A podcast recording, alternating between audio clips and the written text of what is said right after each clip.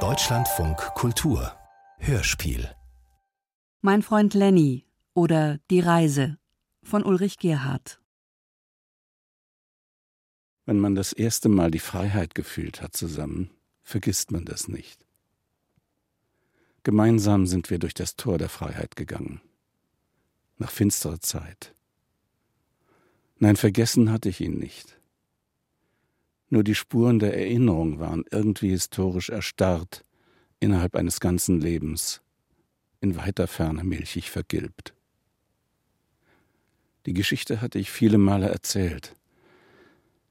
Im Tagebuch, das ich tatsächlich führte damals in unserem Internat mit elf Jahren, steht unzweifelhaft Tagebuch, Ostermontag, den 2.4.1945. Zum Mittagessen gibt es Streuselkuchen. Nach dem Essen mit Cuillé an die Quelle gegangen und einen Wasserfall gemacht. Es hatte ihn wirklich gegeben. Und vor kurzem, nach so vielen Jahrzehnten, kam unerwartet Leben in das erstarrte Bild. Ich fragte mich, wo er geblieben war. Cuillé. Und wer war er eigentlich? Und warum hatte ich mich das nicht schon früher gefragt? Zum letzten Mal haben wir uns auf dem Bahnhof von Aschaffenburg gesehen, im Juni 1945. Hier trennten sich unsere Wege. Er war zwölf und fuhr weiter mit unserem Güterzug nach Frankfurt am Main. Ich war elf und nun allein zu Fuß auf dem Weg nach Hause in die Gegend von Würzburg. Wir waren Freunde seit einem Jahr gewesen, Kinder, die gern miteinander spielten. Die Zuneigung muss groß gewesen sein, denn er war eine Klasse über mir, und man hat ja eigentlich seine Freunde in der eigenen Klasse. Jetzt stand ich allein auf den 25 leeren Gleisen des zerstörten Güterbahnhofs von Aschaffenburg und sah heulend den roten Lichtern hinterher. Ein herzzerreißender Abschied. Danach haben wir uns nie wieder gesehen. Mit elf tauscht man keine Adressen schon gar nicht in chaotischen Zeiten. Eine Woche zuvor waren wir in Untermarchtal an der Donau aufgebrochen, einem kleinen Ort südlich von Ulm. Unsere Schule war das Musische Gymnasium Frankfurt am Main, ein Internat. Nachdem 1943 Bomben auf das Frankfurter Gebäude gefallen waren, hatte man die Schule aufs Land evakuiert, eben in dieses Untermarchtal an der Donau und im September 1944 kam ich mit zehn Jahren dorthin. Heute weiß man, Adolf Hitler sei von einem Konzert der Regensburger Domspatzen auf dem Obersalzberg so beeindruckt gewesen, dass er den Gedanken einer Gründung des musischen Gymnasiums aufgriff. Pläne dafür bestanden schon in der Weimarer Republik. Und nun, ein paar Jahre später, wurde es ein Projekt der Partei. Mein älterer Bruder trat 1942 ins Musische ein. Tagebuch, Donnerstag, den 19.04.1945. Um 8 Uhr ist Wecken. Mittags gibt es wieder furchtbar wenig zu essen. Nachmittags sitze ich draußen in der Sonne und sehe die furchtbar vielen Verbände von Feindflugzeugen über mich fliegen. Abends müssen wir wieder länger wegen Alarm aufbleiben. Ob ich musikalisch begabt war, weiß ich nicht. Ich spielte Klavier und sang im Chor.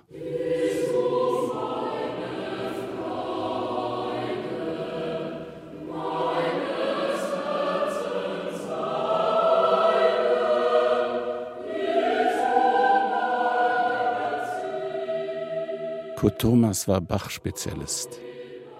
Wir machten Konzerttourneen in HJ-Uniform und sangen Bach. Das war bestimmt nicht im Sinne der Partei. Als bekannter Chorleiter hatte er den Aufbau des musischen Gymnasiums an Bedingungen geknüpft, die ihm der Partei gegenüber weitgehend freie Hand ließen. Er war unser Direktor und ermöglichte uns eine ungestörte Ausbildung. Zweimal in der Woche war HJ-Dienst, weniger als anderswo. Antreten, marschieren, exerzieren, Vorbeimarsch, Geländespiele, Befehlen und Gehorchen, Liegestützen oder 100 Meter Häschenhüpf der alltägliche Nazisadismus. Aber wenn ich denke, was es für ein Getöse immer um Hitlers Geburtstag im ganzen Land gab, lese ich mit Erstaunen in meinem Tagebuch unter dem 20.04.1945. Freitag, den 20.04.1945. Heute ist früher Wecken, weil endlich mal wieder zwischen 22 Uhr und 7 Uhr kein Alarm war. Nachmittags leihe ich mir das Rad von Döpke, so dass ich, ohne dass ich es wollte, es platt fuhr. Nach dem Abendessen war Alarm und ich musste mit Bernhard Fräulein Schützes Rad putzen. Danach haben Bernie und ich uns gründlich gewaschen. Kurt Thomas hat uns wirklich in Ruhe gelassen damit bis zum Ende. Sonntag, den 22.04.45. Es spricht sich schon im ganzen Haus herum, dass die Feinde schon in Ehingen wären, was auch stimmte. Vormittags muss die ganze Schule ihre Uniform abgeben, dass sie den Feinden nicht in die Hände fallen. Dann ist sie an der Donau vergraben worden. Nachmittags rückte der Amerikaner bedenklich vor. Abends ist er schon so weit, dass wir in den Keller gehen müssen, bis 21 Uhr. Dann durften wir wieder in die Stuben gehen und uns angezogen ins Bett legen. Am folgenden Morgen um 3.50 Uhr flog unsere Donaubrücke in die Luft. Mittwoch, den 2. Mai 45. Ein furchtbarer Tag ist gekommen. Es schneit ganz doll draußen. In der Musikstunde kommt Frau Wellnitz in die Klasse. Nun erfahren wir das Schlimme, der Führer ist auf den Barrikaden von Berlin den Heldentod gestorben. Wir sind ganz erschrocken gewesen. Zum Mittagessen gab es nicht sehr viel zu essen. In der Mittagsruhe streitet Stammler mit mir im Spaß auf dem Sofa. Wo wir immer Arbeitszeit hatten, haben wir heute Kunsterziehung. Dann haben wir im Probensaal Chor. Das war alles zu Hitlers Heldentod in meinem Tagebuch. Und dann war alles zu Ende. Keine Stimmbildung mehr, kein Klavierunterricht, keine Uniformen, kein Hitler mehr. Unsere Schule von der französischen Besatzung aufgelöst und wir, die Jüngsten, von den barmherzigen Schwestern im Kloster Untermarchtal aufgenommen und versorgt. Ein Hort des Friedens im Chaos ringsum. Gehungert wurde allerdings nach wie vor. Noch in der Schule schrieb ich ins Tagebuch Ostersonntag, den 1.4.45. Morgens stehen wir eine Stunde früher auf und suchen Ostereier. Zwei Stück. Zum Mittagessen werde ich endlich mal satt. Abends ist kein Konzert. Montag, den 9.4.45. Wieder Voralarm. Morgens muss die ganze Schule am Antreteplatz antreten. Wir mussten bis zum Mittagessen Bücher tragen. Nachmittags Brennnesseln für Spinat gesammelt. Mittwoch, den 11.04.45. Morgens zwei Stunden Musik im Zwischenkeller, dann draußen auf der Donauwiese bei Herrn Aumüller Englisch. Zum Mittagessen kommt Vollalarm. Dann fängt die zweite Nachmittagsstunde an. Bei heißer Sonne haben Franke und ich Kohlrüben auf dem Feld aus einer Miete geholt. Die Kohlrüben waren Runkelrüben und Schweinefutter. Wir hätten auch Schlimmeres gegessen. Aber jetzt war der Krieg vorbei. Und immer noch Hunger. Da war unten an der Bahn eine kleine Molkerei. Beim Zentrifugieren der Milch kam links die Sahne raus, rechts die Magermilch. Da entstand ein luftiger Schaum. Für diese Handvoll Luft standen wir an. Sie war eine Delikatesse und beruhigte für einen Moment den Hunger. Die Tage waren lang. Wir halfen den Schwestern bei der Arbeit, wir lungerten im Ort herum, sahen dem schwarzen Militärpolizisten zu, der am provisorischen Donausteg den Passanten die Armbanduhren abnahm. Schon jetzt gab es keine freie Stelle an seinen Armen. Nichts ging voran. Wie lange sollten wir hier warten? Kein Zeichen von den Eltern. Wie auch, es gab ja keine Busse, keine Bahnen, keine Post, kein Telefon mehr. Waren sie noch am Leben? Nach drei Wochen packte einer nach dem anderen seine Sachen und machte sich auf den Weg. Auch Cuyer und ich hatten uns verabredet. Wir mussten ja in die gleiche Richtung. Er nach Frankfurt, ich in die Gegend von Würzburg, von der Donau an den Main. Dokument der Generaloberin.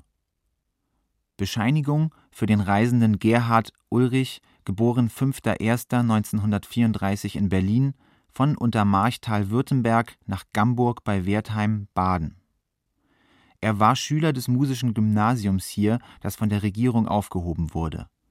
Die Unterzeichnete bescheinigt, dass der Genannte der Unterstützung sehr würdig ist und bitten wir, den Vorsprechenden um Christi willen mit Proviant und Quartier zu unterstützen. Mutterhaus unter Marchtal, den 30. Mai 1945. Genossenschaft der Barmherzigen Schwestern e.V. in Untermarchtal. Frau Mutter Euphemia, Generaloberin. Kühe bekam das gleiche Schreiben mit. Gebraucht haben wir es nicht. Wir waren auch zu stolz dafür. Keine Ahnung aber, wovon wir wirklich gelebt haben. Wir gingen einfach los auf der Landstraße, nur die Richtung war klar, nach Norden. Nach wenigen Schritten verführte uns ein alter Steinbruch zum Spielen mit den verrosteten Loren, den Schienen und Werkzeugen. Das war die Freiheit. In den Dörfern liefen die Menschen zusammen. Sie hatten ja schon manche Vorüberziehende gesehen, aber zwei kleine Jungs allein. Um das nächste Dorf machten wir einen Bogen. Schwierig, denn um Dörfer herum gibt es keine Wege. Der Rucksack drückte und ich wollte ihn loswerden. Cuvier hielt mich ab davon. Für die Nacht fanden wir eine Scheune. Am Morgen brachte uns die Bäuerin etwas zu essen.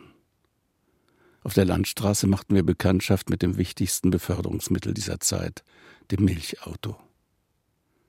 Die Kühe gaben ja weiter Milch, und wenn die in die Molkerei gebracht wurde, konnte man sich auf die Milchkannen setzen. Neben dem Fahrerhaus schwelte in einem Kessel das Holzgas, Diesel oder Benzin gab es nicht mehr. Im Nu waren wir in Ulm. So viele Trümmer hatte ich nur Weihnachten in Heilbronn gesehen, auf der Fahrt zu den Eltern in die Ferien.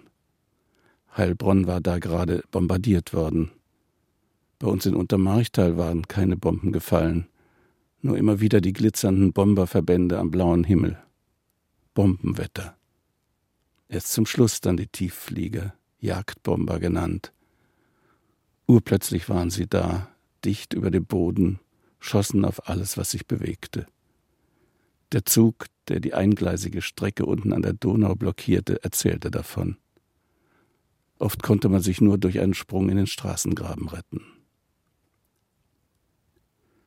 Ulm war keine Stadt mehr, eine Trümmerwüste. Heute kennen wir zerstörte Städte aus dem Fernsehen. So aber sahen einmal auch deutsche Städte aus. Und so auch Ulm. Nur Fassaden, Keller und Ruinen. Allein das Münster ragte noch fast unversehrt heraus, ein Wunder.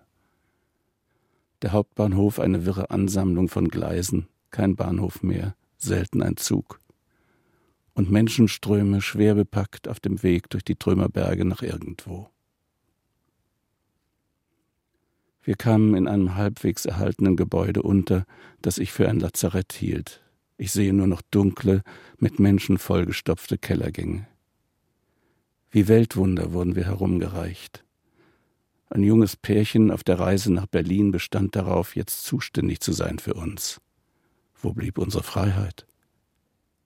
Trotzdem halfen wir jeden Tag ihren schrecklichen Kinderwagen, der ihr Gepäck trug, zum Hauptbahnhof zu schieben. Hunderte von Menschen warteten dort auf Güterzüge der Besatzungsarmee. Endlich nach drei Tagen gab es einen nach Augsburg. Da wollten wir gar nicht hin, aber bleiben wollten wir auch nicht. Wie vorher auf Milchkannen saßen wir jetzt auf Benzinkanistern. Und mein Schrecken war, jemand würde rauchen. Ständig und überall wurde ja geraucht. Unfasslich, dass wir da überhaupt drauf durften. Das Berliner Pärchen hatte uns jetzt ins Herz geschlossen. Und solange wir die gleiche Richtung hatten, gehörten wir zu ihm. Ein Bild von dieser Fahrt ist mir noch geblieben. Die Brücken waren ja alle gesprengt. Vor Augsburg war eine provisorisch wieder aufgebaut, eigentlich nur ein Gleis auf einer Holzkonstruktion. Mich schauderte, wenn ich über den Rand blickte. Der Zug schien zu schweben. Kein Geländer, am Boden des Abgrunds ein Fluss, und der Zug fuhr im Schritttempo, um nicht abzustürzen. Wieder Todesangst. Aber merkwürdig, sonst hatten Cuyer und ich überhaupt keine Angst. Wir wanderten furchtlos durch die Welt. Augsburg war zerstört wie Ulm. Hier mussten wir einen Zug nach Norden finden. Wir wurden zu einem Vorortbahnhof geschickt, da könne man hinlaufen, einfach auf den Gleisen. Aber mit einem beladenen Kinderwagen? Jede Schwelle eine Aufgabe, eine schreckliche Erinnerung. Außerdem konnten ja noch Züge kommen, nochmal Todesangst. Als wir es geschafft hatten, sagte der Stationsvorsteher, den gab es noch, ein Zug nach Nürnberg führe zwar hier durch, aber halten würde er nicht. Die schlimmste Vorstellung in diesem Moment war, mit diesem entsetzlichen Kinderwagen wieder zurück zu müssen. Dann ließ er einfach das Signal zu. Der Zug hielt und wir stiegen ein. So war das damals. Die Nacht brach an. Wir legten uns auf den Holzboden des Güterwagens zwischen die anderen Menschen. Der Juniwind fächelte uns durch die weit offene Tür in den Schlaf. Als wir aufwachten, lasen wir Fürth Bayern Hauptbahnhof. Aber fährt der Zug weiter? Fährt er überhaupt? Und wohin? Nach Bamberg?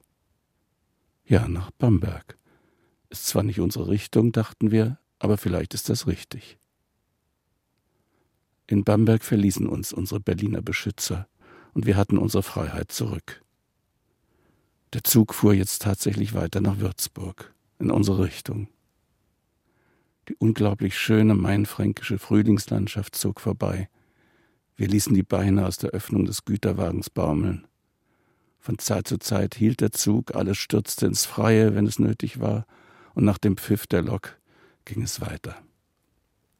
Die Freiheit, sie war ein Rausch. Und wir hatten über uns selbst entschieden. Schon im Kloster unter Marchtal war der Bann gewichen. Die braunen Uniformen hatten nichts mehr zu sagen und die Schwestern behüteten uns. Wir wunderten uns, wie hitlersüchtig wir eben noch gewesen waren, suchtkrank, in einer schicksalsträchtigen Welt von Sieg oder Untergang, eine Welt ohne Hitler nicht denkbar. Und jetzt fehlte er kein bisschen. Ja, wir empfanden nicht die Niederlage, die vorher gefürchtete, sondern Befreiung von der Sucht. Die Welt öffnete sich. Trümmer waren die Symbole der Befreiung. Aber irgendwie ahnten wir, dass der Freiheitsrausch unsere Reise nicht überleben würde. Die Erwachsenenwelt drohte aufs Neue natürlich anders. Wollte ich deshalb nicht in Würzburg, wo meine Großmutter ja wohnte, aussteigen? Von da aus waren es nur noch 30 Kilometer. Mit eigener Kraft wollte ich zu Hause ankommen. Da auch hier alle Brücken zerstört waren, wie man sagte, wollte ich es von Aschaffenburg aus versuchen. Oder fürchtete ich die Trennung von Cuyer? Lieber noch eine Station weiter mit ihm. Das Leben war verwirrend. Der Abschied stand mir bevor. Nicht erklären kann ich mir heute, woher ich die geografischen Kenntnisse hatte, die geplante Route Würzburg, Lauda, Gamburg an der Tauber durch eine Alternative von Aschaffenburg quer durch den Spessart über Markt Heidenfeld und Wertheim am Main in mein kleines Dorf zu ersetzen. Wege, die ich gar nicht kannte. Auch war dieses Dorf nicht eigentlich mein Zuhause. Weihnachten hatte ich meine Mutter schon in Würzburg besucht, wohin sie aus dem Osten geflüchtet war, ich wusste aber, dass sie sich nach dem verheerenden Angriff auf Würzburg am 16. März 1945, der nicht anders war als der auf Dresden und dem sie mit Glück entgangen war, zu Verwandten nach Gamburg an der Tauber gerettet hatte. Aber in Aschaffenburg war mir schnell klar, dass auch hier alle Brücken kaputt waren. Ich trauerte über den Abschied von Cuyer und wusste nicht mehr weiter. Ein Schrankenwärter las mich auf, als ich unschlüssig den Gleisen meiner Richtung folgte. Jeder Schritt eine Schwelle. Er trocknete meine Tränen und schickte mich in sein Schrankenwärterhäuschen. Seine Kinder empfingen mich gleich mit Süßigkeiten, da wollte ich bleiben. Aber am nächsten Tag war es wieder ein Milchauto, das mich durch den Spessart bis zu einer Kreuzung brachte. In der Mitte stand ein schwarzer Militärpolizist, der die Nachschubautos der Army einwies. Er legte seine Hand auf meine Schulter und machte mir Zeichen, dass er ein Auto für meine Straße, in die niemand einbiegen wollte, finden würde. Als keins kam, wollte ich die letzten Kilometer lieber zu Fuß gehen, als länger zu warten. Ich bedankte mich und ließ den Verkehrslärm hinter mir. Ruhe, Stille, die Freiheit. Da war wieder der große Moment. Und das erste Mal wirklich allein. Warmer Juni war's. Die Vögel zwitscherten, kein Mensch weit und breit. Ich legte mich unter einen Apfelbaum und schlief selig ein. Als ich aufwachte, war die Freiheit immer noch da. Im nächsten Dorf ging ich durch eine offene Tür und fragte nach Essen und Trinken. Die Leute staunten immer wieder über den Kleinen, der da so allein durch die Welt ging. Und waren so freundlich. Ich glaube, die Freiheit hatte auch sie gepackt. Beschwingt lief ich die Höhenstraße weiter mit meinem Leberwurstbrot, von Frühling umgeben, bis unten ein Glitzern auftauchte, der Main und Kreuzwertheim. Die Fähre setzte mich über, und der Fährmann erzählte, dass just vor zwei Tagen genauso einer aus dieser Schule hier bei ihm übergesetzt hatte, der hätte nach Oldenburg wollen. Da wusste ich, das war mein Freund Ulrich Weder. Lustig, dass er denselben Weg genommen hatte. Eine Nacht noch in Wertheim, und am zehnten Tag meiner Reise fuhr mich das nächste Milchauto nach Hause. Meine Geschwister waren da, meine Mutter, sagten sie, sei gerade in Würzburg bei meiner Großmutter. Als sie am nächsten Tag zurückkam, riefen die Leute im Dorf, ihr Sohn sei wiedergekommen. Da eilte sie nach Hause, sah mich und sagte, Ach, du bist es. Sie hatte meinen großen Bruder erwartet, der noch im Krieg war. Das waren die richtigen Helden. Cuyer, Cuyer, mein Leben lang klang mir sein Name in den Ohren. Ich hatte vergessen, dass er, mein Freund, natürlich in meinem Tagebuch aus Untermarchtal vorkommt. In Untermarchtal rief man uns mit dem Nachnamen und wir selber machten das auch so. Der Cuyer, der Weder, der Gerhard, die militärische Methode. Immer, wenn ich später mal in Frankfurt war, suchte ich ihn im Telefonbuch. Aber wie schrieb man Cuyer? Ich versuchte es mit C-U-I-L-L-I-E-R Cuyer. Kein Treffer. Eines Tages, es war 2015, stieß ich im Internet auf eine Unterschriftenliste, die die ehemaligen Schüler des musischen Gymnasiums 2004 zugunsten unseres Direktors Kurt Thomas zusammengetragen hatten. Sie trafen sich noch regelmäßig. Da fand ich unter den Namen auch seinen. Endlich wusste ich, wie er sich schrieb. QG. Und dass er sich natürlich französisch aussprechen musste. QG. Mit weichem J. Und einen Vornamen gab es auch. Leonhard. Nie gehört. Immer nur Cuyer mit deutschem J gesprochen. Wir konnten noch kein Französisch. Bei Wikipedia fand ich, Leonhard Cuget, 1950 ausgewandert nach USA, ein bekannter Jazzmusiker, Lenny Cuget, Vibraphon, ein Amerikaner, lebt in Arlington bei Washington. Ich war überwältigt. Lebt, also lebte er noch.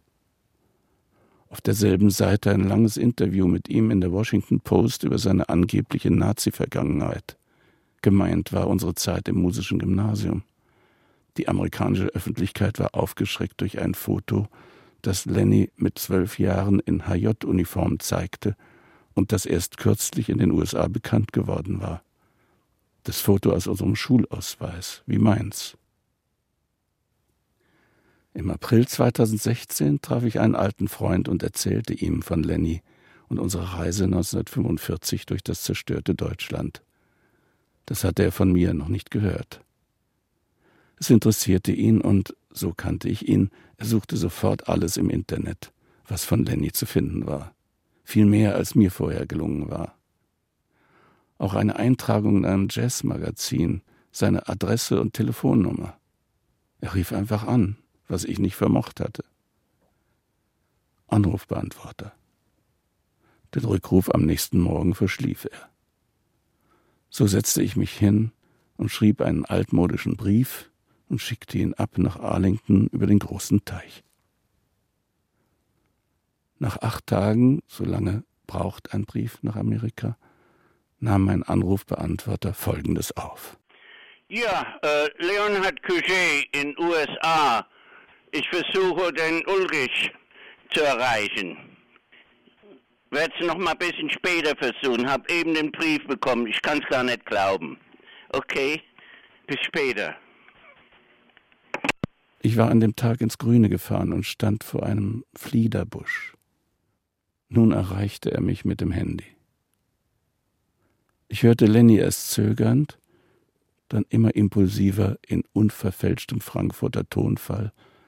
Er war fassungslos, dass wir uns gefunden hatten. Immer wieder der Satz, er könne es gar nicht glauben, sein ganzes Leben habe er sich gefragt, wo denn sein kleiner Freund geblieben sei. Fast eine Stunde sprachen wir, tobten unsere Erinnerungen aus und immer wieder von ihm, er habe so viele Fragen. Was hatte mich so lange zögern lassen, mich so halbherzig nach ihm suchen lassen? Er beschämte mich. Am nächsten Tag eine E-Mail, lieber Ulrich, nach unserem Anruf und deinem Brief bin ich heute zu nichts mehr fähig. Habe mich in all den Jahren immer gewundert, ob du heil angekommen bist. Werde noch viele Fragen haben. Jetzt muss ich mich erholen. Wünsche dir alles Gute, gute Gesundheit und schöne Erinnerungen.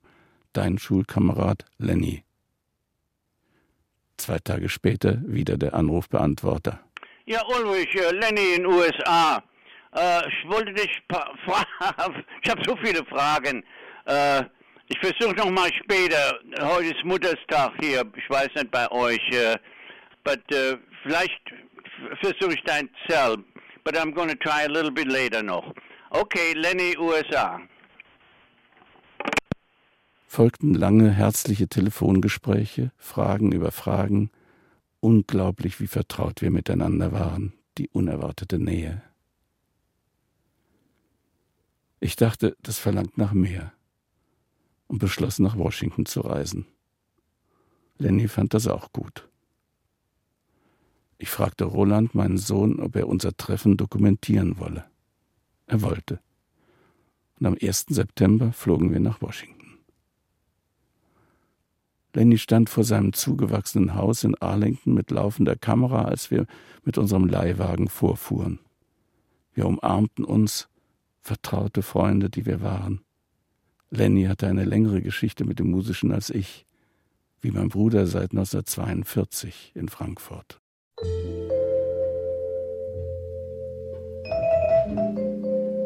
Ich habe nie gedacht, dass ich die Prüfung bestehe da, weißt du. Da hat er gesagt, doch. gesagt, das gibt's doch nicht. Doch. Also auf zum Musischen. Das war 42. Aber der Papa hat immer gesagt, das ist eine Nazischule. Aber der hat gesagt, ich schicke den Bub in eine Nazischule. Und dann bin ich angetreten da im Musischen. Also zum ersten Mal, da war ich, da war ich noch neun. Im Herbst, September um, um 42. Und äh, naja, da habe ich mich gefreut, dass wenn ich 43, wenn ich zehn Jahre alt werde, kriege ich einen Dolch. Der kam ja nie. Der Dolch, aber da war ich jetzt im Musischen habe mich nie richtig wohl gefühlt. Ich habe keine Freunde gehabt, auch da nicht, weißt du, in, in Frankfurt. Und äh, naja, dieses Stubenleben und das Militär antreten und es war nie mein, mein Ding, da, da ich selber ja nichts zu sagen gehabt habe. Weißt du. Und habe Weihnachten 42 in Frankfurt noch bei der Mutti am Dornbusch erlebt und äh, ich wollte nie zurück. Ich habe immer die Straßenbahn verpasst am Dornbusch und wieder heim. Wo geht's, gehst du aber? Ach Mutti, die Straßenbahn war ich, ja, hat sie mich bis dann, ja, rüber, wieder zurück zur Schule bis Weihnachten 43. Da wurden wir ausgebombt. Am zweiten, dritten Weihnachtstag irgendwie war das, am 23. Mhm. Da waren wir im Saalbau, der Peter und ich, da waren wir das Konzert, das Weihnachtskonzert, mein Bruder mit mir. Kam's Alarm, Da sind wir in so einem Luftschutzkeller da in der Mitte von Frankfurt. Da haben wir mehr Angst vor den Frankfurter gehabt als vor dem Angriff. Diese furchtbare Altstädter Leute. Weißt du, damals, das war, das war eine ganz andere Welt zum Menschen. Wir kamen vom Dornbusch. Das, der Peter und ich sitzen wir da in dem Ding. Und wie wir rauskamen, war kein Saalbau mehr. Frankfurt wäre alles weg. Schule war so, da war es schön.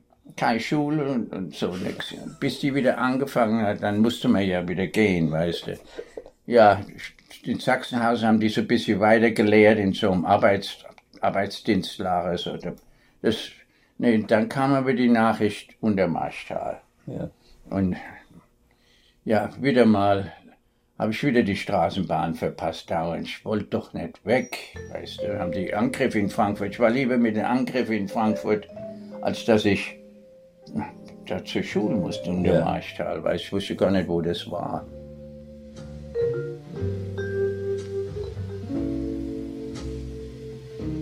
Der Zug sollte um 8 Uhr war ich am Frankfurter Hauptbahnhof. Da kam diese Militärstreifen und äh, Bahnhof, ja, sofort Ausweis, mein kleiner Hitlerjugendausweis. Und äh, der Zug endlich abgefahren, 12, sollte um 8 Uhr abfahren, wurde es 12, Mitternacht ist der losgebummelt. Und wir sind bis Mannheim gekommen, Fliegeralarm, Stopp da habe ich gesessen, in so einer Unterführung. Und die Unterführungen, weißt du, mit dem weißen Kachel, das war ja gar nicht mehr weiß. Da hat mir dann so Plätzchen gesucht, wo keine Pfützen waren da unten, weißt du, und auf meinem Köfferchen gesessen. Hab die ganze Nacht da verbracht, bis morgens. Da musste dann eine Schiene machen, dass der Zug dann weiterging. Da sind wir losgefahren am nächsten Morgen von Mannheim und kam, ich glaube, Karlsruhe ist, die, ist, kommt in der Strecke. Lenny war elf. War wieder ein Angriff. Wieder raus, wieder da verbracht. Und es ging, ja, und dann mit so einem Windehilfswehr, so, die haben da an den Bahnhöfen Leute gefüttert mit Suppe. Mhm. Und so, ich hatte ich hatte so zwölf Haferflockenplätzchen gehabt als eiserne Ration. Und da, und da habe ich da gesessen. Dann ging es endlich weiter, nächsten Tag nach Ulm. Bin Ulm angekommen und dann der kleine Zug, einspurige nach vom Ulm nach und der waren, kam aus Ulm raus, der Zug gehalten hat, die Flak, die haben ja so Flaks auf dem Zug gehabt, geschossen, sind wir runter auf eine Seite von dem Gleis und dann auf der anderen Seite haben sie die Lokomotiv kaputt geschossen. Haben wir wieder gesessen. Und noch einmal einen Tag oder verbracht, bis die endlich eine neue Lokomotiv gebracht haben. Ich war vier oder fünf Tage unterwegs, bis unter Maistal. Und dann wusste ich nicht wohin, aber da hat so eine Station gesagt, ach die Schule da, die, die haben uns ja nicht gern gehabt. Die haben mir da unten gesagt, das ist SS. Ich habe gesagt, nein, das ist eine Musikschule. Ja, und er sagte, nee, das ist da oben auf dem Berg. Und dann bin ich, es schon dunkel, bin ich hochgedippelt und dann mich gemeldet angemeldet. Und äh, ja, so und so Zimmer. Von dann weiß ich nichts mehr, du. Mhm. Ich habe keine Erinnerung, wie die mir was für eine Stube ange... Hab ich, das ist total blank, komischerweise. Ich wusste nur, dass ich da nicht sein wollte. Aber hier sind wir. Und dann, naja, dann ging das Leben da unten los. Mhm. Es war so Juni, ich kam im Juni an. Ich habe noch ein bisschen den Sommer erlebt, das kalte Schwimmen und das Ganze. Das war der Sommer 44, ja. Dann waren wir Musischen, haben wir auch keine Freiheit gehabt. Bis mir dann damals, wie das alles aufgeflogen ist. Und da hat mein, ja, da hat mein Leben sozusagen angefangen. Nämlich von dann an habe ich gedacht, jetzt, jetzt sind wir erwachsen. Da wollte ich nicht jemand mir da was vor, vormachen oder befehlen. Das konnte ich nicht mehr vertragen, wie das vorbei war. Dann, da hat mein Leben angefangen. Du warst der Einzige, mit dem ich erstmal sowieso gespielt habe und alles. Ja. Du hast, warst auch so ein bisschen Fantasistus irgendwie. Deshalb sind wir, glaube ich, zusammengezogen worden. Das, das Antreten und, und, und rum war nicht unser, mhm wir wussten das ja nur nicht. Mhm. Aber das war nicht unser Cup, Tea. Na. Und, und du warst auch, wir haben ja fantasiert, wir haben den Mühlchen und Damm, Wasserdämme und, und Dings gemacht. So, so kind, Kinderspiele. Spiele, die, Ja. die wir früher nicht spielen. Wir konnten ja nirgends spielen. Wir mussten immer antreten. Ja.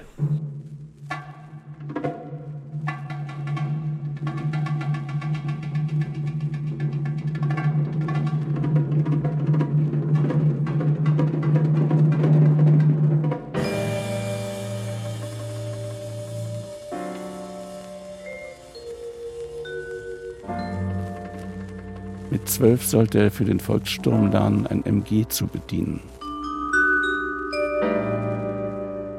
Ja, MG 42. Holzpatronen. Hat er gesagt, lasse nachkommen, das sind die ganz effektiv. Das, das, das hat ja zwei Drücker gehabt, das MG, zwei für Schnellschuss und Einschuss. Da hat er gesagt, verwende das sehr sparsam, nimm den Einschusser und das, lass nahe kommen und das Holz, die Splitter sind sehr effektiv auf Nähe. Und da habe ich mir gedacht, nee, Mensch, das hört sich doch nicht gut an. Und ich habe gedacht, dass du die Munition bei mir reingeschoben hast. Aber das war jemand anders. Dann war, war auch ein Jüngerer als ich. Und der hat die Munition da reingeschoben aus der Schachtel auf dem Kasten. Und ich habe immer gedacht, dass es der Uli war. Das ist mein Freund, weißt du. Ich habe immer gedacht, wir sind zusammen. Aber es war ein anderer Junge. Aber wie der sagt, geht vorsichtig um und lasse nahe kommen. Die Splitter sind da. Ich sage, nee, nee, das, das, das machen wir nicht mit. Und dann kam sie ja schneller, als, als wir fertig waren zur Verteidigung.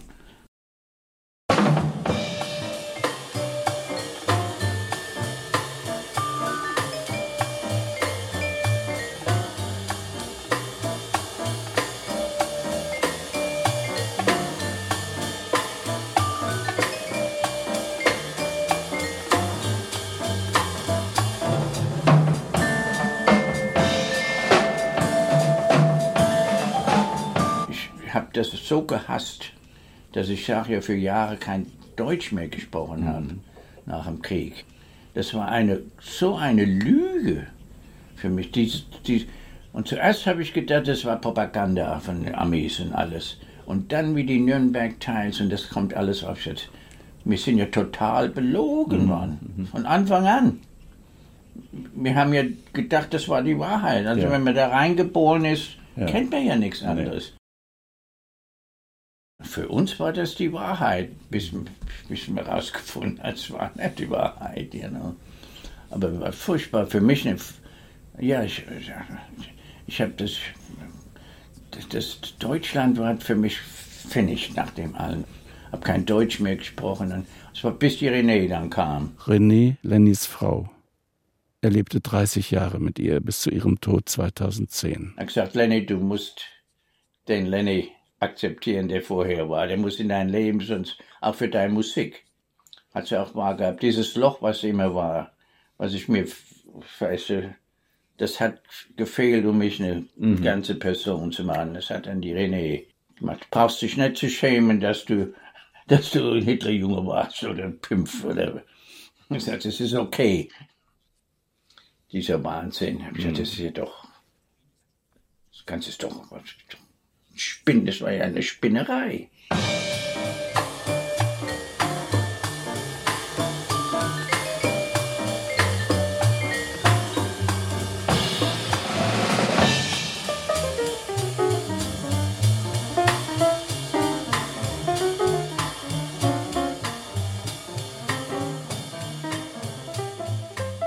Als wir dann im Güterzug saßen auf unserer zehntägigen Reise nach Hause, hat Lenny mit einem ehemaligen KZ-Häftling neben uns gesprochen. Ich hatte das vergessen. Und durch Schweinfurt, ja, das war die schöne Reise da. Und das sagt er mir, ja, ich war in Buchenwald im KZ und hat, hat das hat mich, ich habe gesagt, was hast denn du gemacht? Hast du, wie viele Leute hast du umgebracht? Also elf Jahre gesessen, das ist doch ein Schwerverbrecher. Da hat er mir nur gesagt, nein, ich hatte nur andere, andere Ideen andere Anschau. Das hat, hat, hat bei mir gar nicht, was, was andere Anschau, haben wir, haben wir gar nichts davon gewusst. Dass du, wenn du andere Anschau gehabt hast, das kannte mir ja nicht. Es war ja nur eine. Ja. da gab es keine andere Anschau. So, das hat bei mir gar nicht. Ich habe gedacht, das war ein schwerer Verbrecher. Aber der ist dann, und sie, ich habe gedacht, du bist in Bamberg ausgestiegen, weil ich dann mit dem angefangen habe. Das war dann Aschaffenburg. War Aschaffenburg, ja. Das war nach, nachdem du weg warst. Ja. Als wir, da, ja, bis vor Hanau. Und da ist es stehen geblieben, die Lokomotive weg, und da kamen die MPs. Und da habe ich gedacht, jetzt ist es aus bei mir, you know. Und hab, da habe ich angefangen zu heulen. Hitlerjunge heult doch nicht. Aber ein deutscher Junge heult doch nicht. Aber jetzt durfte man mal heulen. Da habe ich gedacht, die schießen mich. Und dann haben die angefangen, bla bla bla, ich habe es nicht verstanden. Und da hat der mit denen gesprochen und da haben sie gesagt, komm. Da haben sie mich in das Garten, in das Gartschütze da reingenommen, haben so Feuer gehabt und, äh, und haben mir wieder so Cash äh, Rations gegeben, so Armee, äh, Militär. Da war auch Kaugummi und die Dose mit Spaghetti, Zigaretten war da drin, auch nochmal so Brausepulver, ja, Kaugummi. Das waren so K-Rations für Soldaten, know. Und äh, haben sie mir noch, noch eine Decke gegeben, jetzt hatte ich zwei Decken, und haben einen Gasolinzug wieder gesamt haben mich darauf geschmissen. Am Ende von dem großen Gasolin-Ding ist so, so ein Treppchen mit so einem kleinen Häuschen da. Haben sie mich raufgeschmissen, dann noch, ein Blanket hinterher und, und das Packing Food und, und, äh, das war mir, und die Musik gehört, den Lionel Hampton. Flying Home hat er bei denen im Radio gespielt. Ne? Da habe ich gedacht, dass das alles afrikanische Musik ist. You know, für die Nonnes war das, das Jazz oder Afrika. Da habe ich gesagt, nein, nein, Jazz, Amerika, Lionel Hampton. Und er hat Flying Home da gespielt. Gesagt, da muss ich hin. Da in Hanau da? hat sich mein Leben entschieden. Auf dieser ich Reise. aber nicht wie. Schon auf dieser Reise. Auf dieser Reise. Das ist ja unglaublich. Wie ich diese Musik gehört habe. Und da hat er gesagt, no, Jazz, Amerika. Und da wusste ich, und hatte ich ja keine Ahnung, dass, dass wir mal wirklich hier ankommen, weißt du. Aber da, da war das.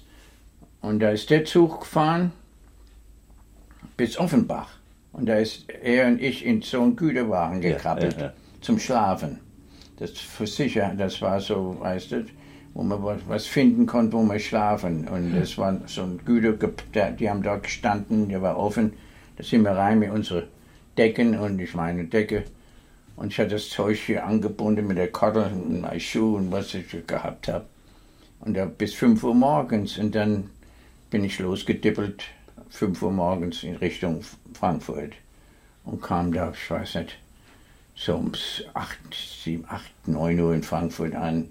Über den eisernen Steg, oder, oder auch, war auch, der waren ja auch alle in die Luft, die haben so, so ein Ding gebaut, wo man drüber laufen konnte, ja. so Bantonbrücke. Ja. Und dann äh, Kaiserstraße, da habe ich mein erstes Mal das Ding aufgemacht um der Mutti ein bisschen was mitzubringen. Aber ich hatte so Hunger gehabt, habe ein bisschen von dem Spaghetti gegessen. Und dann los, dann kam ich zum Stacheldraht, wo früher das Radio Frankfurt, so Mickweller Dickesallee ungefähr in der Gegend. Und da war ich ganz perplex, ja, was ist denn das? Jetzt bin ich so nah zu Hause und da ist ein Stacheldraht hier. Da kam diese Dame, es war früh morgens. Und hat gesagt, ja, das ist der Ami-Compound. Wo, wo sehen? Ich sagte zum Don, ich sagte, komm mit mir ich gehe ja auch dahin. So bin ich mit ihr gelaufen. Also muss man ganz rechts bis zu der Friedrichstraße, geht, beim, beim Hauptfriedhof. Die Straße, weiß nicht wie. Es war eine große Straße. Und dann da entlang und dann wieder nach dem Oberkommando der Wehrmachtgebäude, auf der Bertramstraße, kam der Stacheldraht rum und da war die Bertramstraße. Und, äh, und da, ja, da war die Mutti. Früher erst kam der Spielkamerad von meinem kleinen Bruder, von Wolfgang, runter die Treppe gebraust und mich geklopft. Und ich habe meine Decke gehabt und meine Schuhe hier rum und, ja, und die Nahrung da. Und Und da sagte ich, ja, wer bist denn du? ich sagte, ich bin's, der Lenes. Ach, wo kommst du denn her? Ja, wo denkst du denn? Und der Marschtal. Ach du lieber Gott, ja komm mal rein. Das war alles. Das war die Begrüßung. Unglaublich. Hab ich gesagt, Mutchen, äh, habt ihr hier ein bisschen was? Ach nee, wir haben, wir haben zu essen. Habe ich dann den Rest von dem Spaghetti gegessen und äh, nie gefragt, ja, wie kamst du denn hierher oder wo war. Kein, nix. Es war eine große Enttäuschung für mich. Und dann kommt es raus, dass sie eine, ein Rendezvous mit ihrem Freund hatte. Und kam, da kam ich zur falschen Zeit. Und aus dem Rendezvous kam meine Schwester Margie Bimbi.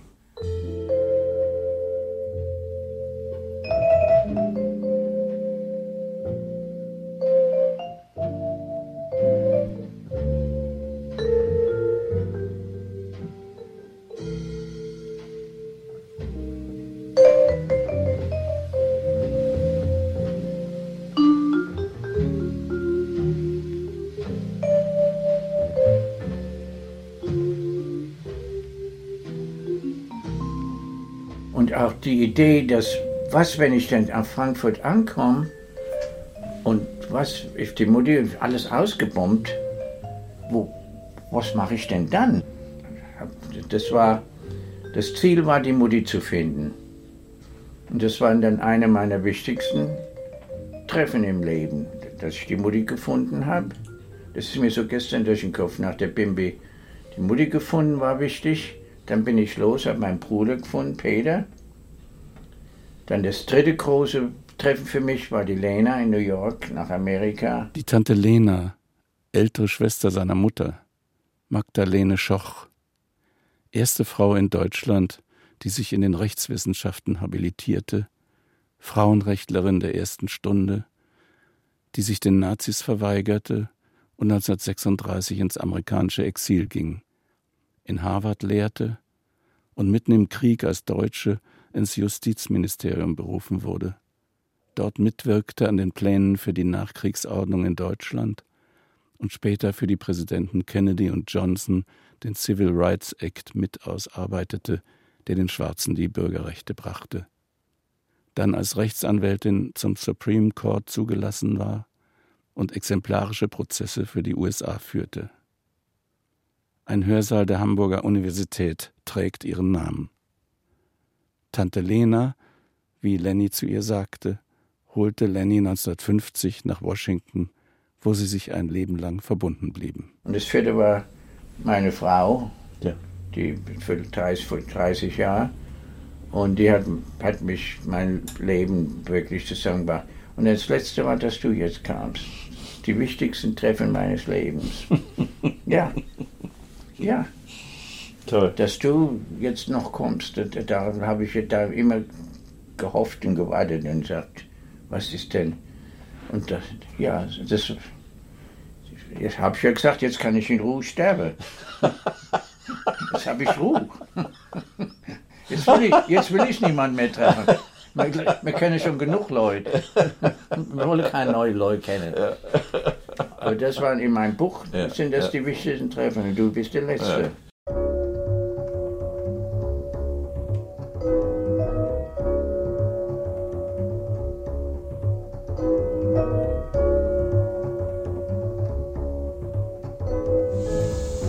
Freiheit. Ja. Wie die gesagt haben, ihr könnt gehen, du wirklich, oh, das war ein Gefühl, unglaublich. unglaublich. Ja. Hat dann niemand mehr angeschnauzt. Letztes Jahr, letztes Jahr, ja, ich krieg den Besuch hier von Professor Magui von Senegal. Deutschlehrer in Senegal, Professor, also im Senegalese, aber er spricht perfekt Deutsch. Und, mir babbeln kommt raus, sein Vater, Großvater, war in der Armee in Untermaistal auf Sigmaringen, die uns damals da geschnappt haben.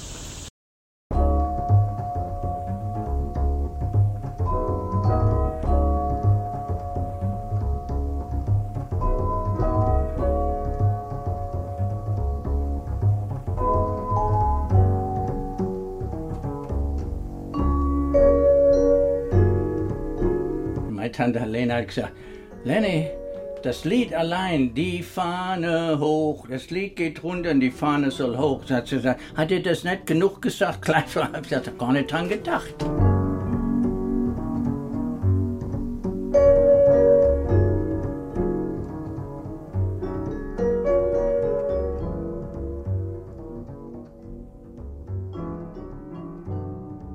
Freitag, der 13. Januar, bin ich gelandet in New York. Und meine Tante, da waren wir mit Freunden von ihr in Manhasset, Long Island. Die Ludwigs, er war der Representative für Diesel in Amerika. Die Ludwig. Und so nach zwei Tagen da und Hello habe ich meinen Weg gefunden von der, zur Eisenbahnstation in Manhasset zur Grand Central Station, umgestiegen in den Subway und bin zum Harlem raufgefahren zum Apollo Theater. Lionel Hampton hat gespielt. Hab ich meinen Weg gefunden, du, bin da hingekommen, hab Lionel Hampton gesehen, kam nachts um 1 Uhr so zurück nach Manhasset und Lissy sagt, ach, lieber Gott, Lenny, wir haben uns schon gemacht. Wo warst du denn? Ich, gesagt, ich war in Harlem, ich habe Lionel Hampton im Apollo gesehen. Hat ich gesagt, da darfst du aber doch nicht hingehen, das ist nur für Schwarze. Ich was? Das ist nur für Schwarze. Harlem, das kannst du nicht. Das hat mich schockiert. Ich habe gedacht, jeder hat Jazz gern. Und, und, und Schwarz ist part of America. Und für uns war das, die waren ja auch Sieger, die schwarzen Soldaten. Jetzt waren ja alle Siegermächte. Das, das war das erste Mal, dass ich, dass ich damit confronted war, you know. Und of course meine Tante war sehr pro schwarz und, und equal. Das hat sie ja in Deutschland schon gemacht. Das sind diese amerikanischen Christen, die gefährlichsten Menschen, die Christamerikaner, sind nämlich keine richtigen Christen. Die only richtigen Christen in Amerika sind die schwarzen Christen. Die glauben immer noch an Jesus, nachdem sie gepeitscht worden sind und in Ketten waren und alles, haben die immer noch an Jesus geglaubt. Das sind aber die neugeborenen Christen hier in Amerika, diese Pentecostal, diese, wir callen Jesus-Nazis, you know, diese Rassenhass und Hexen brennen, verbrennen. Die haben ja mehr Hexen verbrannt in Amerika als in, als in Spanien, in Deutschland. Der Hexenverbrennung, Zeug. Ja, wenn's, jeder hat hier seine eigene Religion. Und die alle haben Recht. Und katholisch ist nicht, dass der Kennedy gewonnen hat, war so unheimlich genau wie dass der Obama eigentlich gewonnen hat. Das ist ein katholischer Präsident, die haben den Kennedy auch gehasst. Den haben sie auch umgebracht. Selbe, derselbe Bunch hat den, den, den, den, hat den Schwarzen umgebracht, den Martin Luther, den Kennedy, den Barbie. Das ist ein ugly face, das, das haben wir damals nicht gesehen. Amerika war Jazz, Baseball, Demokratie. Demokratie. Das haben wir gedacht. Und dann kam die Realität so anders. Wir haben nicht aufgehört. Wir sind immer noch im Krieg. Amerika ist im Krieg seit 1941. Ich habe gesagt, Leute, habt ihr mal nachgedacht? Seit 1941 sind wir im Krieg hier. Es ging von einem zum anderen. Korea, dann kam Vietnam, dann kam nochmal. Es ging immer weiter. Ne? Jetzt sind wir schon wie viele Jahre da in dem scheiß Afghanistan und alles. Niemand weiß, wie viele Leute heimkommen ohne Beine. Alles secret. Hat der Bush gleich so angefangen, dass nie, so niemand weiß, dass wir im Krieg sind. Weltkrieg. Nee, Amerika macht sich langsam kaputt und jetzt kommt der Donald Duck. Es muss jetzt holen, es muss jetzt, es muss crashen, es muss, das kann man nicht mehr ändern. Ich sage ja, die Schwarzen haben mir gesagt, der Lenny ist kein Weißer, der, der ist ein German. Ja. Der ist Weißer. Und in Tennessee war ich ein Nazi. Ein Nazi. Next to the Nas von Jesus, von Nazareth, you know, they call it, Ja. they, they call the Nas. I'm a Nazi. Und was warst du denn beim Militär? So, ich war, also mein Nickname im Militär war ich schon Lenny, aber Leonhard ist mein. Ich habe meinen Pass, zeige ich dir mal. Ja. Special Weapons Command, ich war ja da. Ja, da bin ich in die Air Force anstatt die Infanterie wegen Korea. Ich wollte nicht da in so einem Schützegraben liegen. Also. Da habe ich mich dann zur Luftwaffe gemeldet. Ja, dann kam ich dann bei Biloxi, Mississippi, erst Texas, Lackland, Texas, dann Biloxi, dann Albuquerque.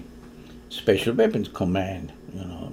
Das war die Atom-Testgruppe, Atom-Support-Gruppe. Lenny war bis dahin noch kein amerikanischer Staatsbürger. Und dann bin ich zu meinem Kommandant, wie ich, wie der Eisenhower gesagt hat, kannst jetzt you know, Citizen werden, wegen, er hat ein neues Gesetz wegen dem Krieg. Und bin nach Santa Fe und habe zum Captain Dorsey gesagt, kann ich, kann ich nach dem Tag frei kriegen? Ich muss nach Santa Fe, damit ich ein Citizen werde. Er hat gesagt, what do you mean a Citizen? Du hast ja Top Secret Clearance. Und ich sagte, ja, das habt ihr mir ja gegeben. Ich habe nichts gesagt. Ja, aber wie kommt das? Das weiß ich nicht, aber ich habe eins gelernt in der Hitlerjugend. Mein Mund zu, Augen, Ohren und Augen auf und Mund zu. Und dann hat er gesagt, what do you mean, die Hitlerjugend? Ich gesagt, ja, ich war ja in der Hitlerjugend für fünf Jahre, sechs Jahre her. Das war fünf, zwei, fünf, sieben Jahre. Hitlerjugend, ja, wie hast denn du jetzt ein Top Secret Clearance gekriegt? Das habt ihr mir gegeben. Dann gesagt, das geht ja nicht. Also da machen wir, tun wir dann, then they put me from the test group to the support group. Und das war im Fall wir mit einer Quam da, im Fall wir China bombardieren mit Atombomben. Und wie das dann vorbei war, war ich in der Testgruppe, da haben wir dann diese Tests gemacht. Das Schiffchen, was in dem Aquarium da drin, das sind auch alles Geschichten. Das ist der Prinz Eugen. Wir haben die ganze Schiffe vom Second World War, weißt du. Der japanische Riesenschlacht, das größte Schlachtschiff der Welt, der japanische, glaube ich, hat nie mal geschossen, aber bis fertig war, war der Krieg vorbei. Das und, und das und das. Dann haben wir dann verschiedene Abstände vom Crown Zero, weißt du, die Schiffe gestellt. Und der Prinz Eugen war einer von der, das war der Heavy Cruiser, deutsche Heavy Cruiser. Weil der ist in die Dings rein, in die Wolke und wir haben nie mehr ein Atom von dem gefunden. Das war unser Job, zu sehen, wer, wie weit von dem Explosionpunkt war der, der, weiß, war der, war der Damage. Ja, ja. Und, und, der, und, der, Prinz Eugen ist rauf und kam nicht mehr wieder. Das ist unglaublich. Ja, und es war ein großes Schiff. Ja, und die anderen, ja, es war alles. Aber so haben wir, das waren unsere Tests, das haben wir gemacht, das war mein Job. Wo war das? Wo war das? Das war in der Bikini da unten bei Anavita, ja, you know, ja. Pacific. Ja. Da war ich in Guam stationiert.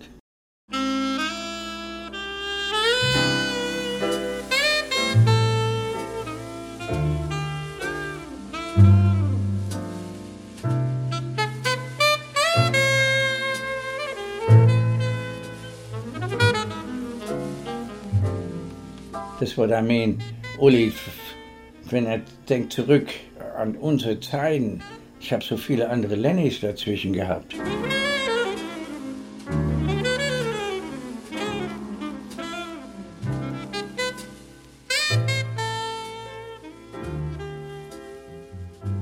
Meine erste Aufnahme hier im schwarzen Amerika, meine erste Platte hier, hier auf der U Street, im schwarzen, wo ich der Snowflake war. Yeah. Hey, Snowflake! das Showroom Hotel, da war unser Abschiedstanz 1952, wie wir graduiert haben. So mein Freund, der Pat und ich, you know, my buddy, haben zwei das schönste schwarze Mädchen gehabt, du. Haben sie uns nicht reingelassen. Durften ja mit, aber wir wussten das, und die Mädchen, die wussten, was passiert, weißt du, das ja. war ja 1952. Sind wir an die Tür von dem Hotel. Nein, ihr könnt hier nicht rein. Und naja, da sind wir in die Stadt zum Jazzclub gegangen. Aber da haben die doch einen Brief an meine Tante geschrieben und auch an mein Pär, seine Mutter. Wie könnten wir sowas machen, dass wir die, unsere Schule und all das in solch eine Verlegenheit, bla bla bla bla. Und für einen Weißen mit Schwarz war gefährlich. Als Soldat in Texas mein Freund war ein Schwarzer von St. Louis, Saxophonspieler. Da hätten sie uns fast gelyncht in seinen Ton, weil ich mit ihm sitzen wollte, oh, ich, ihr ihm mit mir sitzen wollte im Bus. Da hat der Bus gestoppt, gesagt, you know, und da hat der Mel gesagt, Lenny, don't. Er sagt, aber nein, ich wollte auf meine Rechte. Und die Tante Lena hat gesagt, und da hat Gott sei Dank eine Militärstreife, die hat uns gerettet von, von denen, die wollten uns, wollten uns aufhängen. In Uniform waren wir. Mhm. Wie ein Krieg, Koreakrieg, war Kriegszeit. In Uniform. Ja, San Antonio, Texas. So das ist auch nicht lang her. Das letzte Lynching war hier 1968 in Ohio, im Norden. So ist nicht nur der Süden. Mhm. Es, es, es, ist alles falsche, viele falsche Geschichte mhm. überall, weißt du. Aber das, das Amerika war ein anderes Amerika. Und für uns Musiker, wir haben es immer erlebt, weil wir ja viele Freunde waren schwarz und weiß und, und wir mussten uns, die Weißen haben in dem schwarzen Viertel gewohnt weil da die Schwarzen konnten mit uns ja nicht im weißen Leben, so da waren wir immer zu dem schwarzen Leben gezogen und, und den, den ihr Ausdruck und den ihr Tempo und so mehr als weiß. Ja. Aber wenn die sagen, the good old days, or what Trump is talking about, bring America, es waren all that good, those days. Es war gut für die Weiße, ja, aber nicht für alle Amerikaner. Ja. Und, äh, und wenn du mit den Schwarzen gelebt hast, das das erste Mal gemerkt.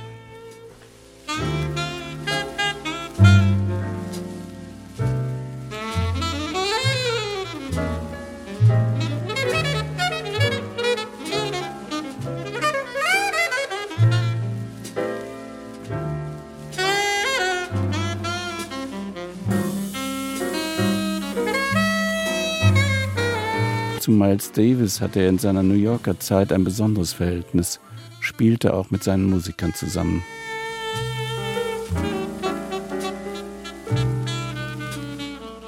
Das Haus war interessant. Das war früher war das eine griechisch-katholische Kirche. Es war alles rund. Da war nichts, keine Ecke im am Haus. Also, ich sage, Achtung, no squares in das Haus. Square nennen wir die Leute, die, die nichts verstehen. Und äh, Hey, Achtung, dreimal. Ja, so war ich oft bei dem Miles und, und hab Zeug gebracht, weißt du, mit meinem, mit meinem, mein Main Man, der, der, der mich versorgt hat. Das war, der hat mit Miles gespielt. Aber ich habe mit dem Philly Joe gespielt. Das war ja ein Gangster, du. Und äh, Hank Mobley, der Saxophonspieler, der mit Miles gespielt hat. Wir haben zusammen gearbeitet, unter Bolden, Hank Mobley. Und, äh, aber den Miles öfters besucht. Da, der hatte das 76. Straße, glaube ich, hat Portway's 76th Street. Der wurde so far out, dann hat er so ausgesehen, also wie der Prince of Darkness, hat er dann, mit seinen Haaren und, und dunkel und, und you know. Bei der Zeit hat der Ornette Coleman schon neue Musik gemacht. Und der Miles hat, hat dann das ganze sort of Jazz, uh, Rock, Mixture, elektronisch, weiß, hat viel Geld gemacht, der Miles Davis. Viel Geld gemacht. Sportscars gehabt, Haus und viel Geld. Und sein Jazz wurde, wurde scheiße. Der, der, der, Jazz ist weitergegangen, der Miles ist da stehen geblieben mit dem Geldmachen, mit den 60er Jahren. Und äh, da gab es, ja, da gab's andere Spieler. Aber wie er früher gespielt hat mit dem Charlie Parker, die 40 in 50 und unbeatable. Das waren aber auch dunkle Zeiten für Lenny. Ein Leben für den Jazz in New York in den 60er Jahren hatte eben unweigerlich auch mit Drogen zu tun. Schließlich musste er richtig aufhören mit dem Jazz. Da habe ich da angefangen zu bauen. Mein letzter Bau war das Last Quarters da. Und das hat aber meinen Kopf wieder klar gemacht. Und da habe ich dann angefangen zu spielen. Langsam kam das alles wieder. Ich habe direkt von vorne anfangen müssen. Ich habe keine Ahnung mehr gehabt. Da waren Zeiten des totaler Blackout, wo ich gar nicht wusste, wo. Einmal bin ich aufgewacht in New York und Fifth Avenue in 80. Ich sollte an der 72nd Wand, wo der Bus Crosstown geht durch den Park auf zur Westseite, mein, wo ich gearbeitet habe, die White Bank, da war auf der Eastside. Da bin ich morgens mal so 80 Straße aufgekommen, habe ich auf dem Kühler von einem Auto geschlafen, mit meinem Kopf gegen das Windschild. Und ich wach auf und ich sehe die Sonne. Ich sage, wo bin ich denn hier erst einmal, weißt du? War ich auf dem Kühler von dem Auto schön geschlafen, die Sonne geschienen. Andermal bin ich, bin ich in diesem ganz vornehmen, ich habe gedacht, ich war im Paradies. Ich, bin ich aufgewacht, da war so ein kleiner Brunnen mit einem Engelein, das hat so gesprudelt, ich weiß nicht, ob es da gesprudelt hat, aber es war so ein Engelein, hat das klick, klick, klick, klick, klick und alles Marmor. Und ich habe in diesem schönen Ledersessel gesessen, du. Und ich habe gedacht, Mensch, Lady, du bist tot, aber das ist gar nicht schlecht hier. Das ist, das ist ganz schön. Ich muss im Paradies sein, aber jetzt warte mal. Jetzt tu dich mal ein bisschen zusammenreißen, da gehe ich auf. Da stehe ich auf der Kirche, was? Sag ich, Mensch, wo bin ich überhaupt? Lass ich mal hier raus. Da war der Tormann, Dormann, der in seiner Uniform, hat gesagt, Good morning, Sir. Ich habe gesagt, Good morning, und bin raus. Ja, wie ich da gelandet bin, habe den Stuhl gefunden, mich hingesetzt, eigentlich keine Ahnung. Aber es wird so, so schlimm, wird es. es. Es ist schlimm, ja, es wird schlimm in New York. Es wird, wirklich gefährlich. Und äh, da hat meine Mutter das Ticket gekauft nach Deutschland. Und die Freundin, die ich da hatte, die hat Geld gesammelt auf der Straße für Leute, damit ich mir ein Busticket kaufen konnte nach Washington bin nach Deutschland geflogen, dann da hängen geblieben in Bremen. Weißt du, das, das war das Endresultat. So war mein Abschied von New York. Ja. Und dann bin ich ein richtiger Säufer geworden. Kein Dope mehr, aber ein Säufer in, in, in Deutschland. Ja. Aber dann das Bauen hat mich, das hat mich dann, ich habe aufgehört, Schluss mit den Leuten von den Mamas und den Papas, die dann leider Mamas und Papas wurden. Da habe ich das eine Bild gemalt, das da an der Wand hängt von Washington, die Skyline of Washington. Und bin zu Ober geworden und dann gearbeitet, gebaut. Und dann kam die Musik wieder. Und dann kam die Renee. Renee wurde seine Frau. Dann hat eigentlich mein gutes, bestes Leben hat dann angefangen. Das ist jetzt 30 Jahre. Habe ich 30, 40, 34 Jahre, whatever. 36 Jahre jetzt. 82, whatever. 82 das sind jetzt meine besten Jahre gewesen. Ich spiele auch am besten, weißt du. Ich weiß, was ich spiele und ich weiß, wenn ich spiele und so. It's not, not just, ja. Yeah.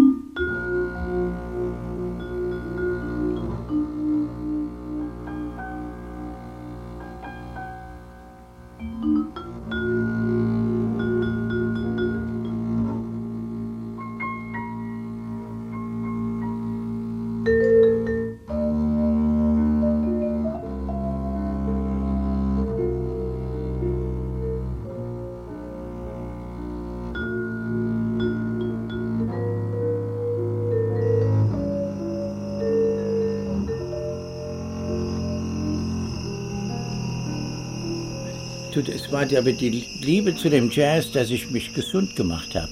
Ich wollte noch weiterleben.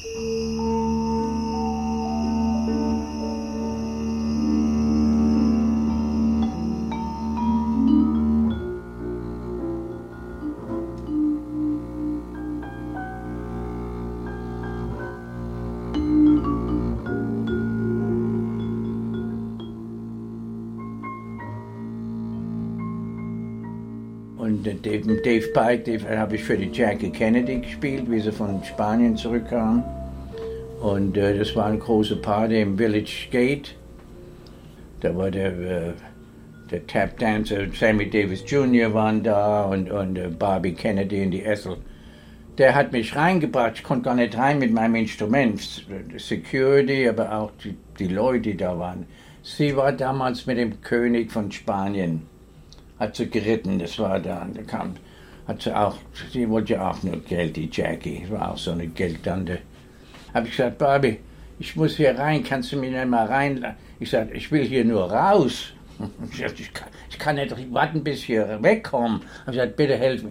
Hat er so, die Security-Leute haben mir dann geholfen, dass ich mein Instrument da reinschleppen konnte, weißt du.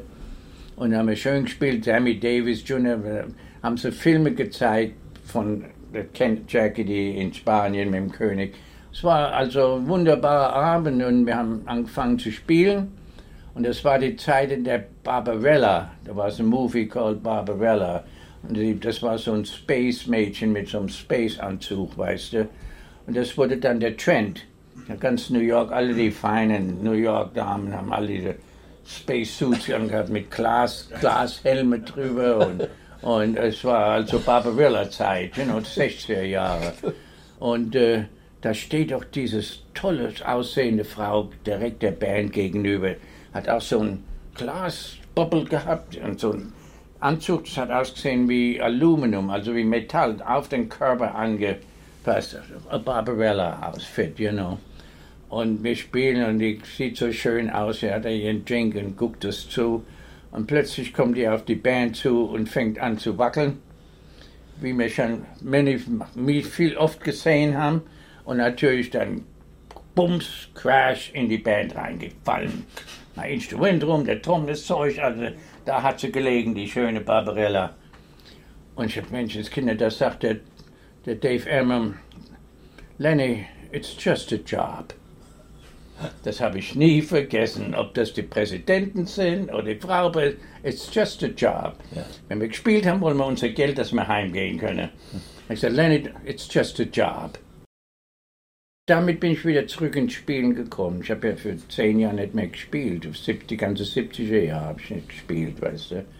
Und da mit Jay habe ich angefangen und dann mit der Navy Jazz Band, dann ging es dann ging's los. Und dann kam meine, meine richtige Karriere, die letzte, die letzte 30 Jahre, wo, wo ich sober, also clean und, und richtig. Das andere war, da war man ja mehr im Traum das ganze New York, die ganze New York-Zeit war ja total. Alles, alles war. Miles Davis, der jeder, jeder war strung out in der Zeit. Das war wie Amerika noch diese zwei Amerikas waren, weiß und schwarz. Und da hat sich diese Welt sich so abgeschlossen von der anderen Welt. Und das, was es war. Weil sie konnten nicht, die Schwarzen konnten nicht Teil von Amerika sein, aber Sie haben jetzt gekämpft im Zweiten Weltkrieg, dann in Korea gekämpft. Und jetzt wurde es nicht zu dumm, das Ganze. Und das waren die 60er Jahre, das war die Revolution. Und da haben sie die Städte abgebrannt, bis endlich der, der Lyndon Johnson hat, hat das fertiggebracht, das Civil Rights. Und den haben sie überhaupt nicht gern. Die, also, aber der, der hat das, Kennedy hätte es nie geschafft.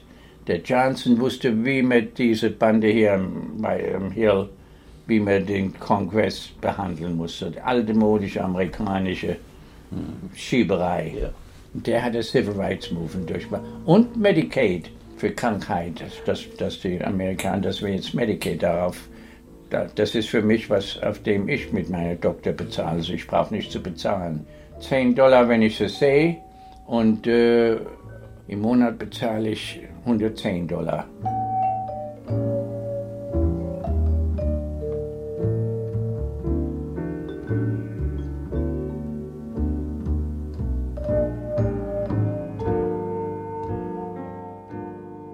80, da, da habe ich mich wieder zurückgearbeitet. Und dann, äh, dann bei 90er Jahren habe ich meine eigene Band, jetzt hängt alles hier an der Wand.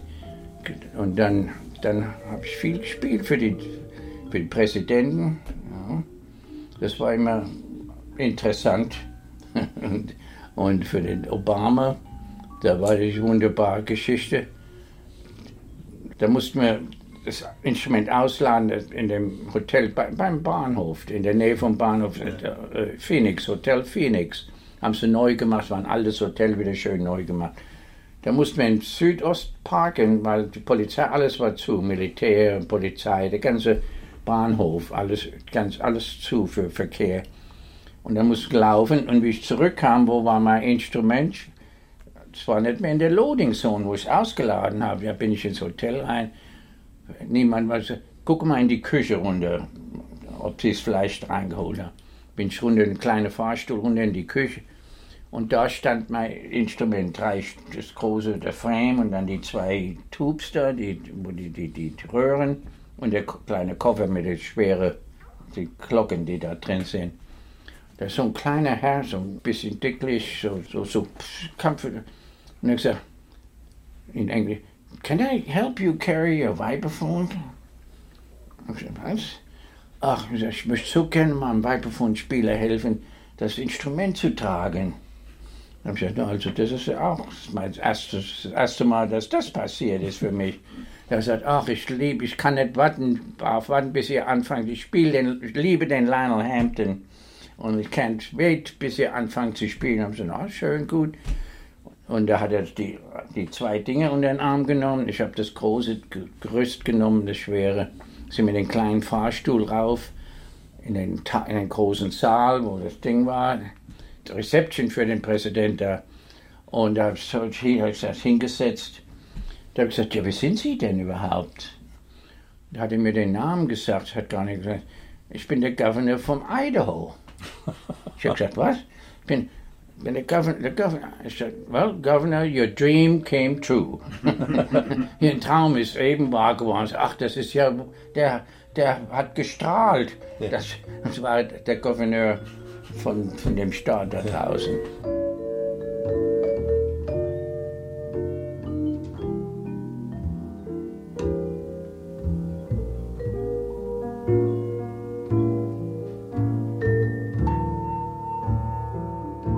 Und dann holt er seine Fotoalben. Man braucht nur zu leben, Ja, da kommt das Zeug an, Ja, von selber. Ja, genau. Man braucht gar nichts zu machen. Das Leben kommt und dann muss man sehen.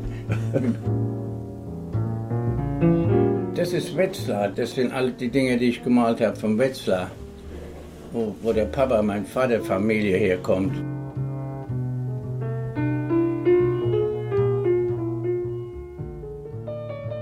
Eine gute, eine gute Seite der Nazi-Jugend gezeigt. Sehr gut. Guckt euch das schöne Bildchen von mir an da. Das, du, das verkauft sich für, das hat doch einer verkauft. Ich war- habe unten einen Brief. Das hat diesen Circle of Nazi-Leute, die das sammeln. Und der hat mir geschrieben, der kam vom Pentagon. University, geht jetzt auf die Militärschule. Lenny, würdest du mir das Bildchen von dir, von dem Hitlerjugend da, das da oben bei dir im Zimmer hängt, das, das vom Pass hinten da. Würdest du mir das unterschreiben? Hab ich gesagt, ja, yeah. Nächstes kommt ein Brief. Dear Mr. Lenny Cuvier, äh, ich, mein Name ist so und so. Hier sind zwei Dollar Stück. Und würden Sie, would be so kind and send me a signed copy of that picture of yours? Und ich sage, hey, was? Na ja, habe ich dem auch eins. Das nächste kommt ein dritter. Können, otherwise it cost me 45 Euros to buy one of your pictures. Sag, was? 45 Euros? My picture is selling for 45. Da haben die Abzüge gemacht und verkaufen das in dem, in dem Nazi-Zirkel, die das sammeln. So unglaublich. Leute. Ja, 45 Euros. I could, you know, I could use that. Das könnte ich selbst gebrauchen. das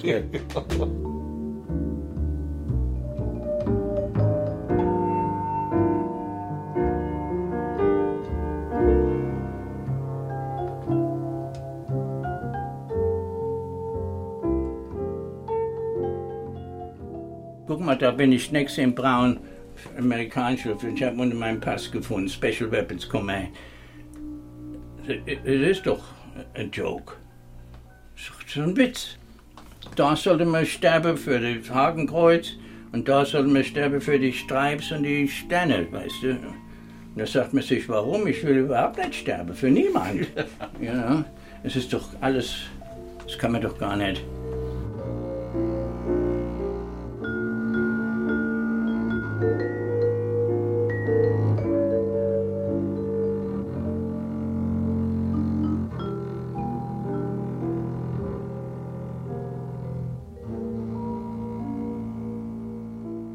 Fette Sprenger, der hat sich aufgehängt. Das war der Gauleiter Sprenger. Das erste Mal, wie ich zurück bin nach Deutschland. Und ich war, das war für mich so emotional, wie du jetzt kommst. Für, war total, also das erste Mal in Deutschland. Ich komme nach Wetzlar und habe gefragt, also wo ist denn die äh, Sprengerstraße? Ich sagte, ja, Gauleiter Sprengerstraße. Ich sagte, das, das ist doch der Ring. Hab gesagt, ach, entschuldige, ich wusste, das war, sie war früher die Gauleiter Sprengerstadt. Ich habe geguckt als Kind, wie sie die gebaut haben. weißt du? Das war mir so noch im Kopf. Ich habe hab gar nicht gewusst, dass ich jetzt in Deutschland bin. Oder wie, weißt du? Ja, wo ist denn die Gauleiter Sprengerstraße? So hat die gehießen. Ja. Good evening, everyone. Welcome to William Stage here at the Kennedy Center. This is our daily free performance series, and it's brought to you by Target and the Fannie Mae Foundation. And today we're also brought to you by the Recording Industries Musicians Performance Fund, as arranged by the local American Federation of Musicians 161 710. And we're also online at kennedy center.org. Now for the fun stuff. We are here tonight to welcome back Lenny Couget, and he's got the All Stars with him tonight. So this is not the, the typical Lenny Couget quintet, but it is a quintet, and we're very excited to have the All Star caliber talent you're about to see for a night of jazz. Please welcome back Lenny Couget and Lenny Couget All Stars.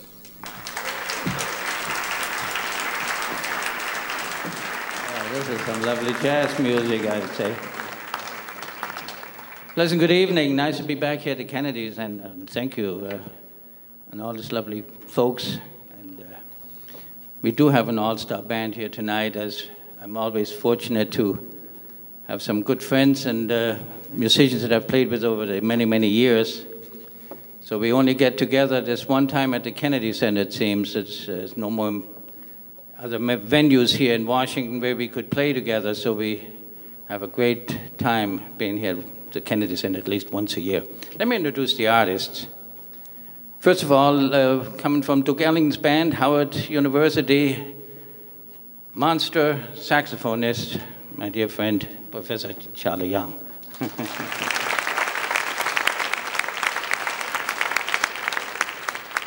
I'll go around in a circle here.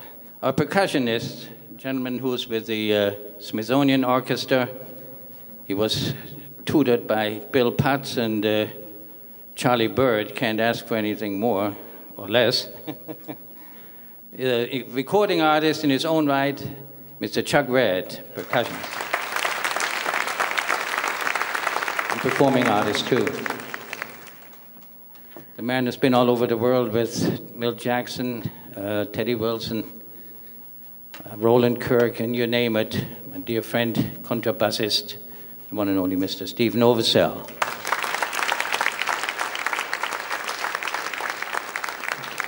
I want to thank our local 161 710 who made it possible to bring down my good friend from New York City, who I'll be up there playing with this coming weekend in New York, my dear friend pianist, Mr. Spike Wilner.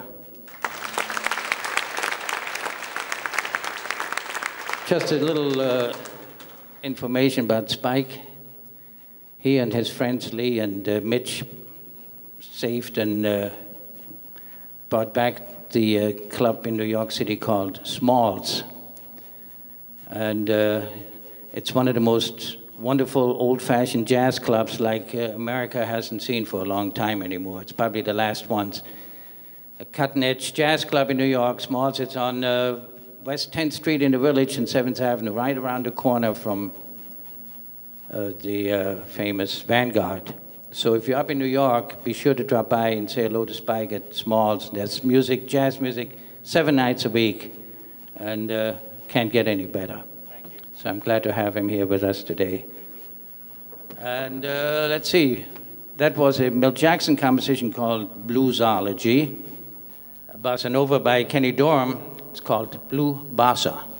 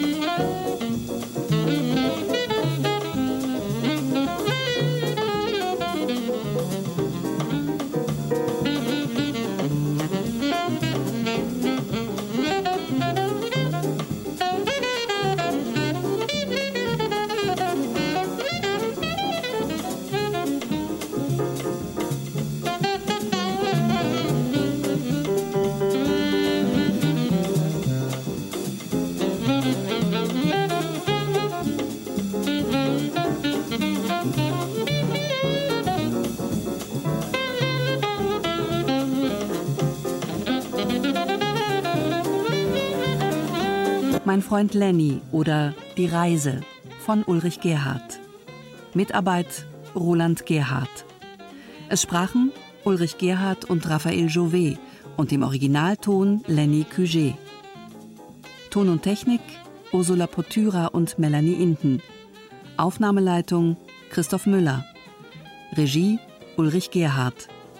Produktion Hessischer Rundfunk mit dem Rundfunk Berlin Brandenburg und dem Deutschlandfunk Kultur 2017.